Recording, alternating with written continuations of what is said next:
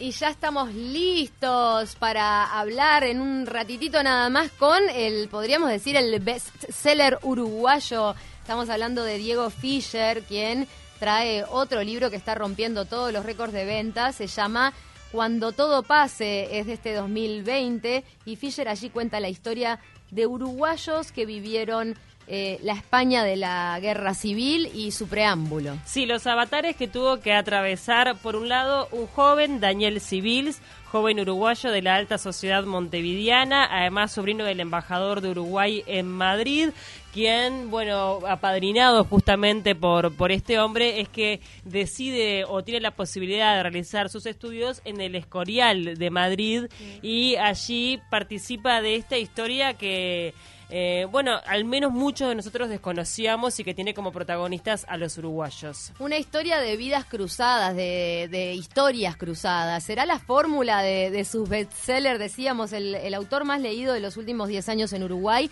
y además con este libro se internacionaliza su carrera, ¿no? Porque va a ser editado en varios países. Exactamente, eh, va a ser editado en Argentina, en Chile y con posibilidad también de ser editado en España. Eh, este libro, recordemos que eh, está bajo el ala de Editorial Planeta, que es con el que Diego Fischer trabaja desde hace ya un tiempo. La verdad que impresionante, un libro de lectura ágil, muy elogiado por quienes lo han leído. Y bueno, con esta historia que no queremos spoilear, no queremos decir exactamente cómo se entrecruzan estas historias, pero habla de varios uruguayos que tanto niños como adultos vivieron el preámbulo de la Guerra Civil Española y tuvo eh, trágicas consecuencias. Diego Fischer ya está en línea. ¿Cómo estás? Buenos días, gracias por recibirnos. Buen día, ¿cómo les va? Muy, bien. bueno, estábamos hablando este, de, tu fórmula, ¿no? que decíamos, ¿qué, qué, ¿cómo hará para, para poder descubrir ese olfato, de descubrir estas historias escondidas que tienen que ver tanto con la historia uruguaya también? Y son años. son años, me iba a decir eso, obvio. Ponete a escribir, nada de fórmulas. Este, pero bueno. a investigar y a escribir. investigar. fórmulas mágicas, esto es trabajo. Claro. trabajo, realmente lo digo.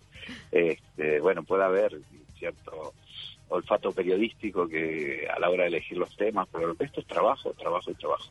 Bueno, hablando de ese olfato periodístico, no queremos spoilear mucho la historia ni cómo se entrecruzan las vidas de esta familia con este sobrino de embajador que va para allá, este, porque también olfateamos como periodistas que no habías comentado exactamente ese hecho que une las dos historias en ninguna nota, por lo cual no te vamos a hacer spoilear, pero sí eh, preguntarte qué es lo que te, cuál fue el primer eh, síntoma de que acá tenías una buena historia para narrar.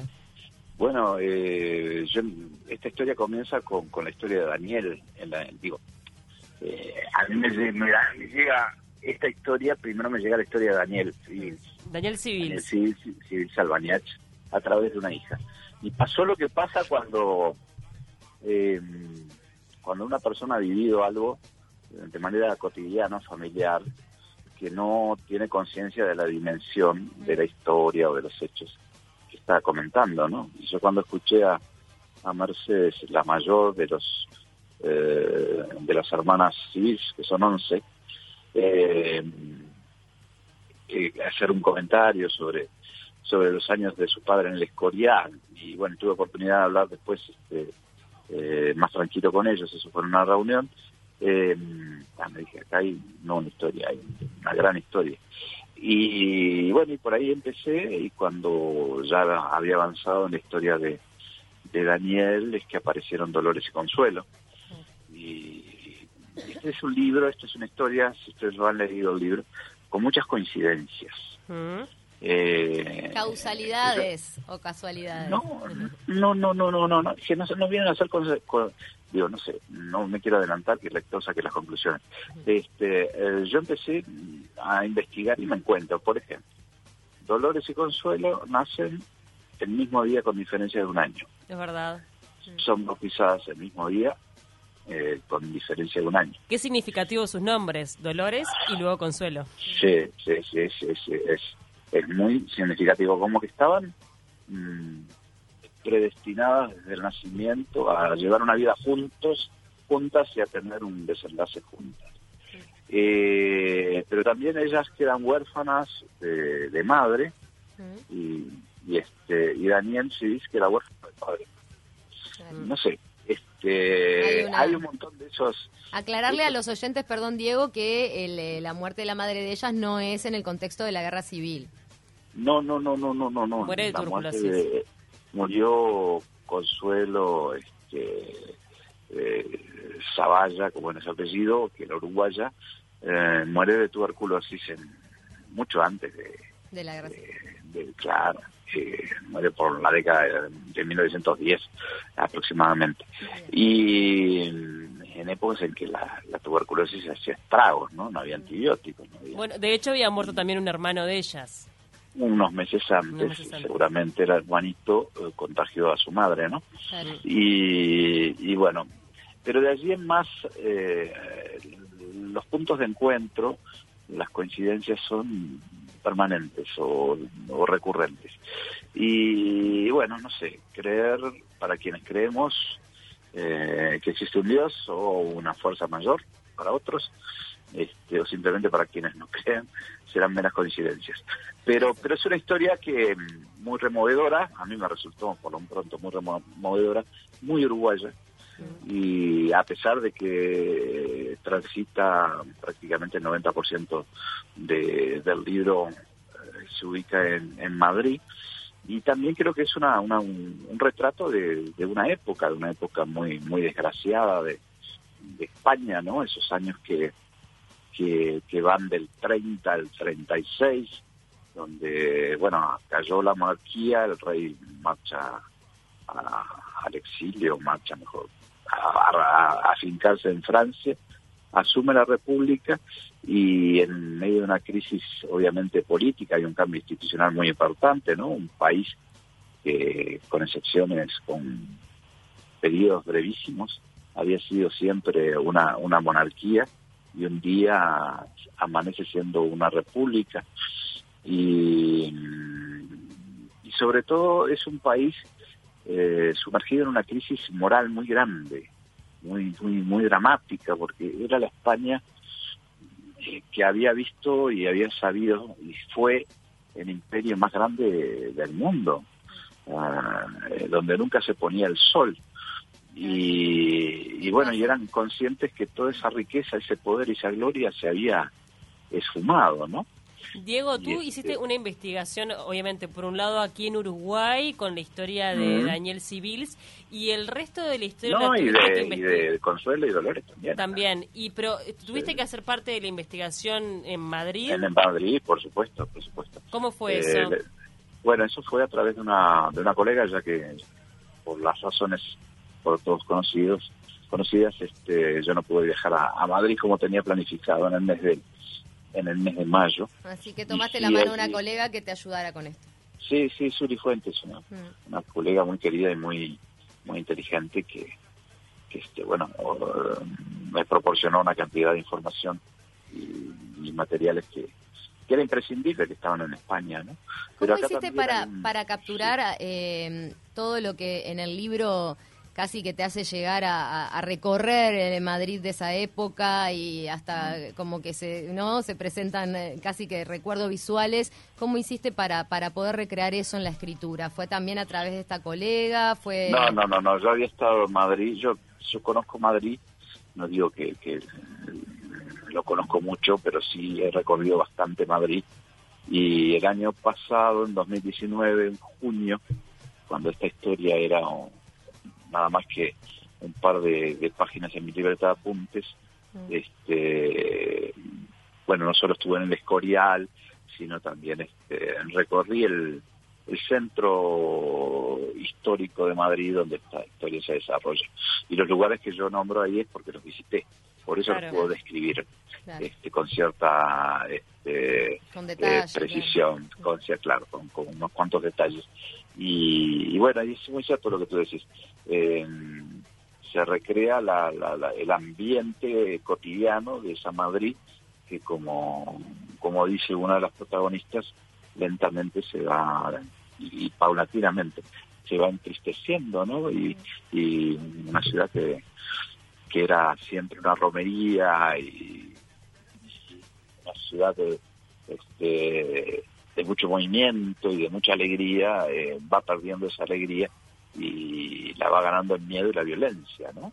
Ese fue el Madrid de, de del 33 en adelante, digamos. Guerra civil, que no es lo mismo que guerra contra un ejército enemigo, ¿no? Es este fraticidio, o sea, realmente eso sume a cualquier sociedad en una en una herida que, que hasta el día de hoy se siente como si uno viaja a No, sí, es algo tremendo. Eh, obviamente, este no es un libro sobre la guerra civil, siempre hago la precisión. ¿no? Exacto. Este, sí en ese marco. transcurre en el marco de, de, los sucesos que van a llevar a la guerra civil. Pero antes de la guerra civil hubo, bueno, todas esas, este, eh, la quema de conventos, la, persecución de, los religiosos por solo de los eh, curas, sacerdotes y monjas, este, por ser por ser religiosos y porque asociaban a la iglesia con, con la monarquía, el desembarco de, de las fuerzas estalinistas en, en esa España, ¿no? Eh, y, este, y bueno, y el impresionante derramamiento de sangre que se empieza a dar, ¿no? Por eso lo hecho dar refugio. Totalmente. Claro, y bueno, y ahí surge uno de los temas centrales, que es este, la actitud del gobierno uruguayo de, entonces, estamos hablando de 1931, que es el primer gobierno de, democrático primero y dictadura después de Gabriel Terra, que, que es el primer gobierno que reconoce, el primer gobierno del mundo que reconoce a la a la República y eh, que eso nunca lo van a olvidar o nunca lo olvidarían los españoles de aquellos años, los republicanos, por supuesto.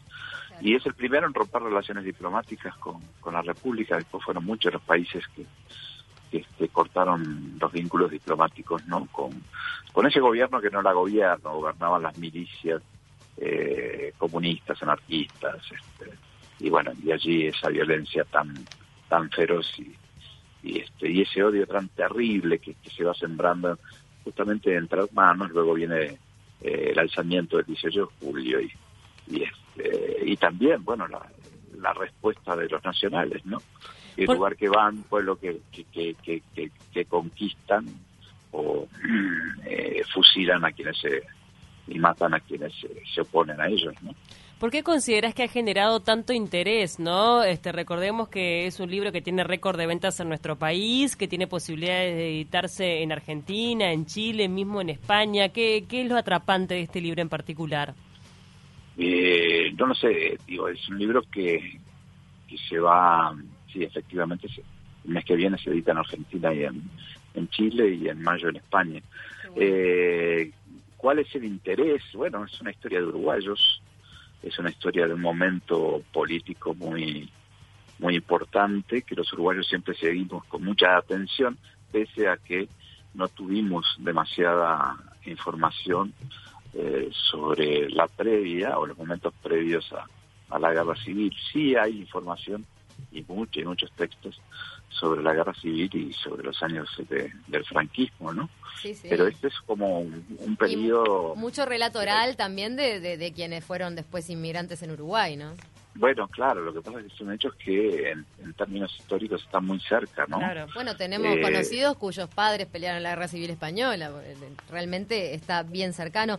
Pero también, Diego, influye esta historia, por ejemplo, en el caso de Daniel, ¿no? Eh, Daniel Civil, uno de los protagonistas, eh, Esto de, del cambio del destino, que él se va como un joven de alta sociedad a España y, y, el, y España cambia, ¿no? ¿Cómo lo podríamos relacionar también con lo, que, con lo que ha pasado en este último año, cuando realmente el destino te juega una pasada que cambia el contexto? Y sí, yo creo que nadie, mucho menos Daniel, que era un muchacho de 14 años, cuando parte del puerto de Montevideo, mm. este, que se va con sus tíos y padrinos, que son Daniel Castellanos y su señora, que son los eh, flamantes embajadores ante eh, el Reino de España, que iba a imaginar que se iba a encontrar con, con un mundo así. Y mm, yo creo que ni Castellanos se imaginó como político, como, como hombre vinculado a temas de Estado, quizás podía tener una una este eh, una noción de que bueno iba a un destino complicado por el momento político pero creo que eso queda queda este al descubierto cuando él marcha en esa ceremonia tan pomposa, pomposa porque los protocolos este, así le indicaban, eh, a presentar cartas al, rey Alfonso XIII, eh, que dicho sea paso es el último embajador eh, que presenta cartas ante el rey, porque el rey se mata tres meses después. Y, bueno, y el rostro de la gente que, que lo ve transitar por las calles de Madrid en ese carruaje tan lujoso, eh, las expresiones de odio y de rechazo, ¿no? Que había allí algo que, que estaba eh, latente y ya muy enraizado en buena parte del pueblo español, ¿no? Claro, bueno, sí, es más, relata en el libro un atentado, por ejemplo, que vivieron los, los reyes. Bueno, sí, ese es un hecho dramático, terrible, el día que se que el rey se casa eh, este, y cuando el cortejo nupcial va saludando al pueblo este, y camina al Palacio Real, una, bomba, este, le tiran una bomba y esa bomba pega en los, como se llama, los cables del, del tranvía, no, no no lesiona a los reyes, pero mata a 28 personas. ¿no? o sea que desde, desde el vamos, eso sucedió en 1907, desde el vamos, este, como que estaba predestinado ese, ese rey a, a, un, a una historia muy, mm.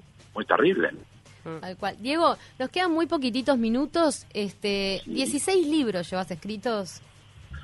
Sí, por ahí, o alguno más. por ahí, pues, ¿Te, pasa, ¿Te pasa de leer algún pasaje? Me imagino que no todo el libro, de, de algún libro de los primeros y decir, ¡ay! ¿Por qué lo puse así?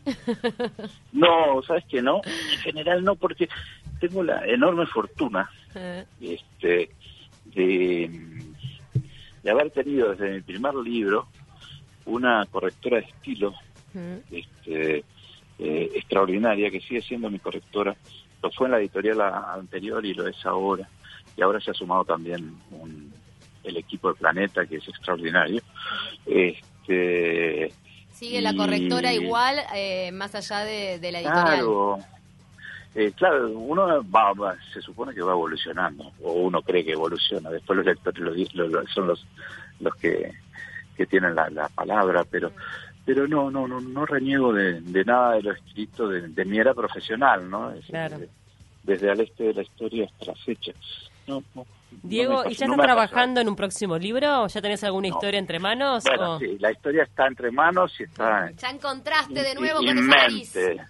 Y sí, este, pero, pero ahora, salvo ahora, porque estoy atendiendo con mucho gusto a los colegas, este, gente como ustedes que generosamente me, me dan espacio para contar hablar sobre mi libro, este, eh, estoy de vacaciones. Muy bien. Entonces, en algún momento eh, uno tiene que intentar, no sé si siempre se logra descansar un poco, pero bueno, van a ser unas semanas que voy a tratar de, de poner modo pausa, modo avión, dedicarme a tomar un poco de aire y leer muchas cosas que tengo atrasadas. Ay, cierto, porque cuando uno escribe a veces, ¿no? Le, le, falta espacio para leer a otros y qué importante. Me gustaría saber la recomendación de Diego Fischer para este verano 2020 en lectura. ¿Qué leemos, Diego? ¿Qué leemos? Bueno, puede ser cuando todo pase.